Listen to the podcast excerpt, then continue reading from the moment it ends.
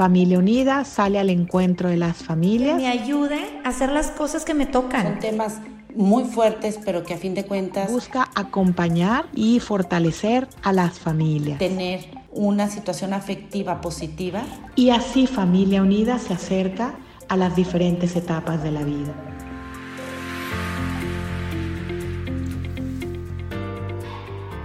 Reciba usted que me escucha un cordial saludo y en particular a los miembros de Familia Unida Internacional de parte de su servidor, el ingeniero Jaime Hernández, quien hoy les compartiré la reflexión Las cinco partes del miedo.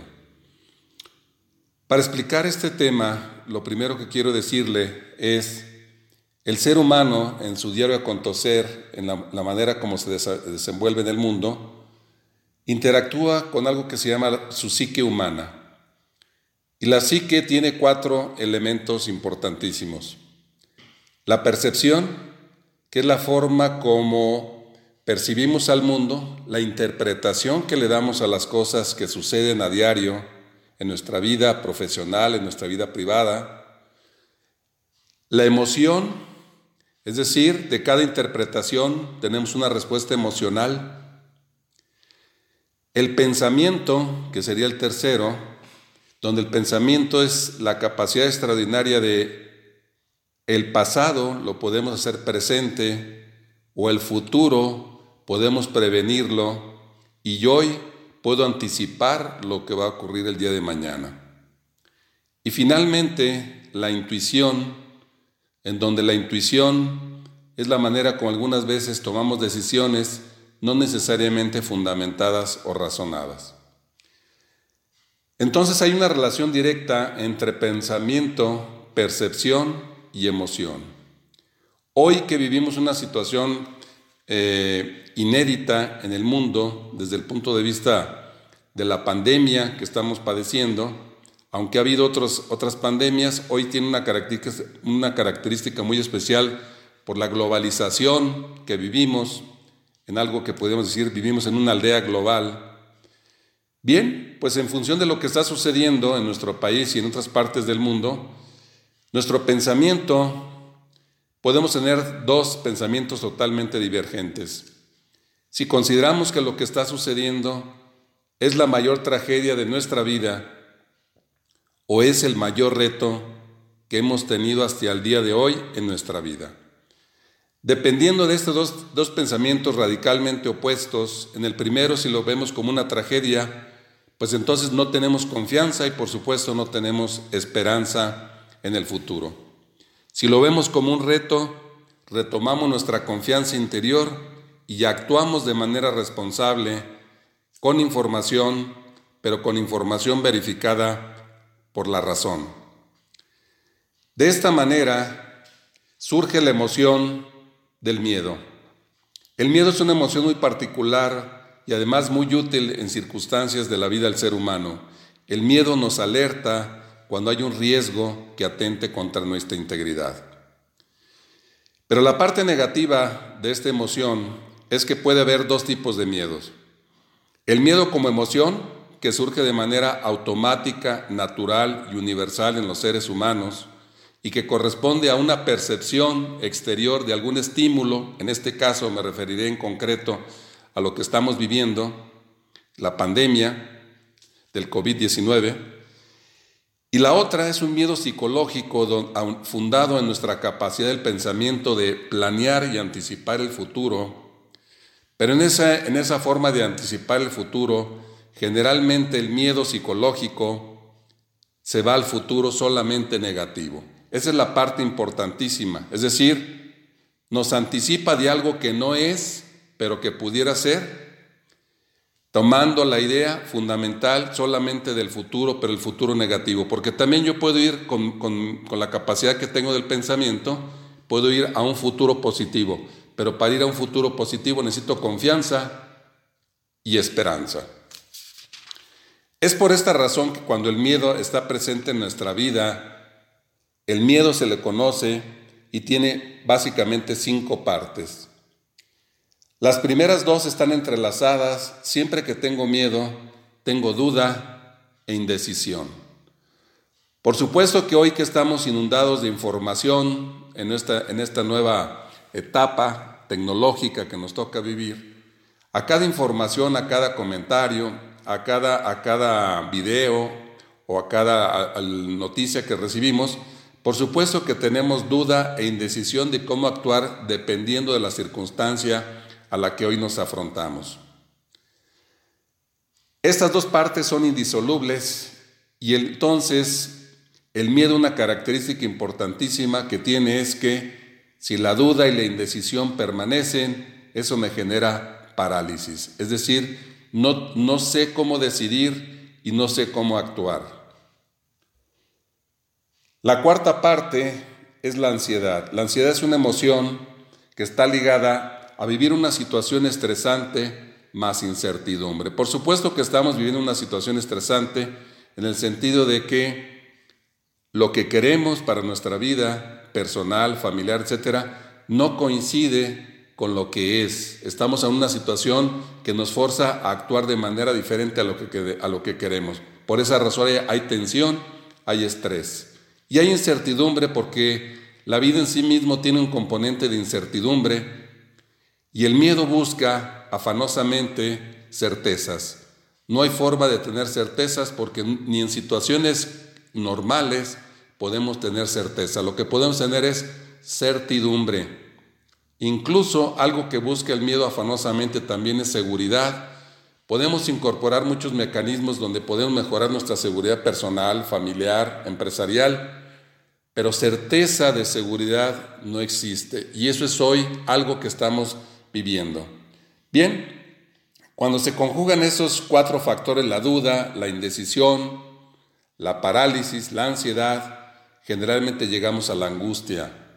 La angustia es una forma excesiva de ansiedad. La ansiedad la podemos distinguir porque generalmente no dormimos bien, no estamos tranquilos. Y la angustia algunas veces la somatizamos, viene de la palabra angosto etimológicamente, y entonces sentimos que el pecho o particularmente la garganta, sentimos que se nos angosta por el temor y el miedo con el que vivimos. Estas cinco partes, duda, indecisión, ansiedad, angustia y parálisis, se presentan en nuestra vida en tres maneras diferentes. Es decir, el miedo tiene partes y tiene forma. La forma es cuando tenemos miedo a no poder. Y eso es una creencia muy profunda ante cualquier situación que afrontamos o que enfrentamos en nuestro diario acontecer, cuando creemos que no podemos lograr o superar la adversidad. La otra forma de miedo es el saber. Muchas de las algunas veces, hoy que estamos en una era de información y que tenemos tanta información, algunas veces la discriminamos esa información, nos da miedo saber y entonces nos autoengañamos tomando nada más parcialmente esta información. Y la última, cuando tenemos miedo a decidir y actuar en favor de nosotros mismos de una manera respetuosa y responsable y por supuesto también de una manera respetuosa y responsable con los demás. Si usted siente esa presencia del miedo como duda, indecisión, ansiedad, angustia y parálisis, lo que yo le quiero decir es que hay dos, formas radicalmente opuestas de vivir. Con confianza y eso genera esperanza. O con desconfianza y eso, eso es miedo psicológico. Le voy a decir algunos pensamientos asociados a la confianza. Si yo creo que sí puedo. La desconfianza o el miedo sería si yo creo que no puedo superar esa adversidad, por ejemplo. Con, la confianza me adapto a una nueva circunstancia, tengo información, investigo y tomo decisiones. Con la desconfianza y el miedo solamente me quejo y busco a quién culpar. Por eso hoy vemos algunas teorías de quién lo generó y quién es culpa de quién. En la tercera, la tercera reflexión sería, cuando yo tengo confianza, verifico la información y con la razón utilizando la razón, porque la razón siempre nos lleva y está orientada a la verdad, entonces tomo la información necesaria que me permita tomar las decisiones adecuadas en el momento presente. O bien la, figura contraria es ampliar la información, amplificándola y particularmente la negativa, es decir, reenviando todas las informaciones y noticias que recibimos de manera negativa. La cuarta reflexión sería si en estos momentos críticos me he puesto a pensar a los demás y surge la empatía en mí, o por el contrario, si surge el egoísmo y solo mi, solo mi bienestar y mi, y mi comunidad personal. No debemos de dejar de pensar que aunque a veces en este mundo ha sido dominado el egoísmo en formas individuales, hoy nos damos cuenta que estamos conectados unos con otros y lo que hagamos o lo dejemos de hacer tiene una repercusión generalizada en nuestras familias, por supuesto en lo individual y de manera general en la sociedad. Y si hoy tengo una actitud con confianza de aprovechar el presente, a lo mejor tomando un descanso que tenía tiempo de no hacerlo, retomar nuestras relaciones familiares o hacer cosas que no había tenido oportunidad, en la desconfianza y el miedo siempre estará el miedo al futuro porque mi pensamiento está orientado solamente al futuro hipotético posible, no necesariamente probable, probable, pero negativo. Hoy quiero decirle también que la parte positiva de lo que estamos viviendo, particularmente le doy tres enunciados.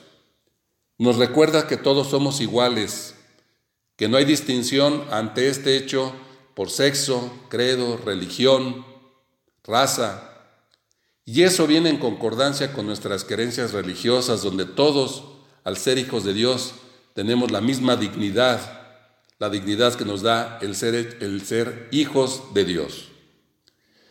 Lo segundo que quisiera comentarle es que estamos, esta pandemia también nos hace reflexionar sobre lo importante de la salud, que es lo que nos permite actuar en otros ámbitos, y particularmente al retomar en nuestra familia los vínculos afectivos que son esencialmente valioso.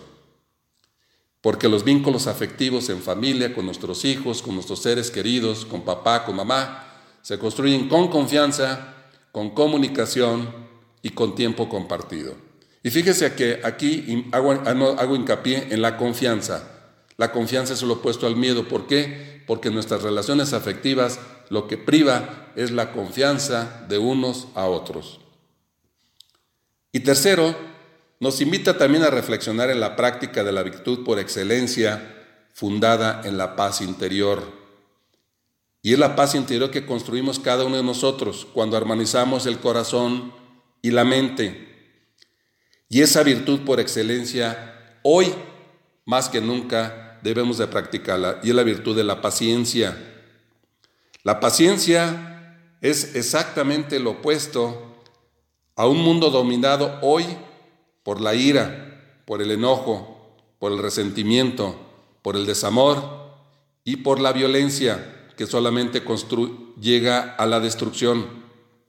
Por eso es que la paciencia es la virtud por excelencia donde podemos conseguir todo lo, mejor para nosotros y para nuestros seres queridos, orientados al bien, a la verdad, la justicia en un marco de prudencia, pero siendo pacientes.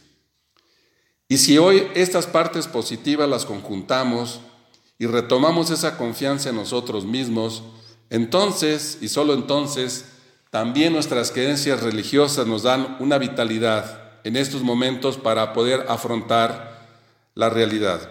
Y a eso le llamamos fe, también es momento de que actuando en forma responsable, razonada, con información, con respeto a nuestra salud y a, la, y a la de los demás, y en forma responsable en nuestro actuar de día a día, sigamos la frase que nos decía San Agustín. Reza y llora como si todo dependiera de Dios, pero actúa, actúa como si todo dependiera de ti.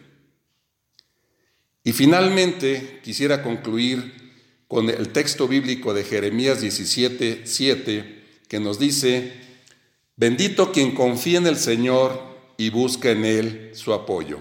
Hoy yo le digo, si aparte de tener confianza y actuar, usted confía en el Señor y busca en Él su apoyo porque sabe que hay esperanza hoy y hay esperanza mañana, entonces usted es una persona bendita porque tiene fe en Dios y si tiene fe en Dios, va a tener esperanza en su poder, en su omnipotencia y en su bondad.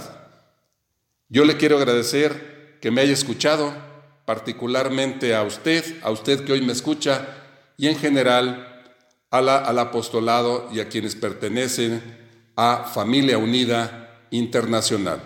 Muchas gracias y en verdad yo le deseo que Dios le dé bendiciones a usted y a todos sus seres queridos. Muchas gracias.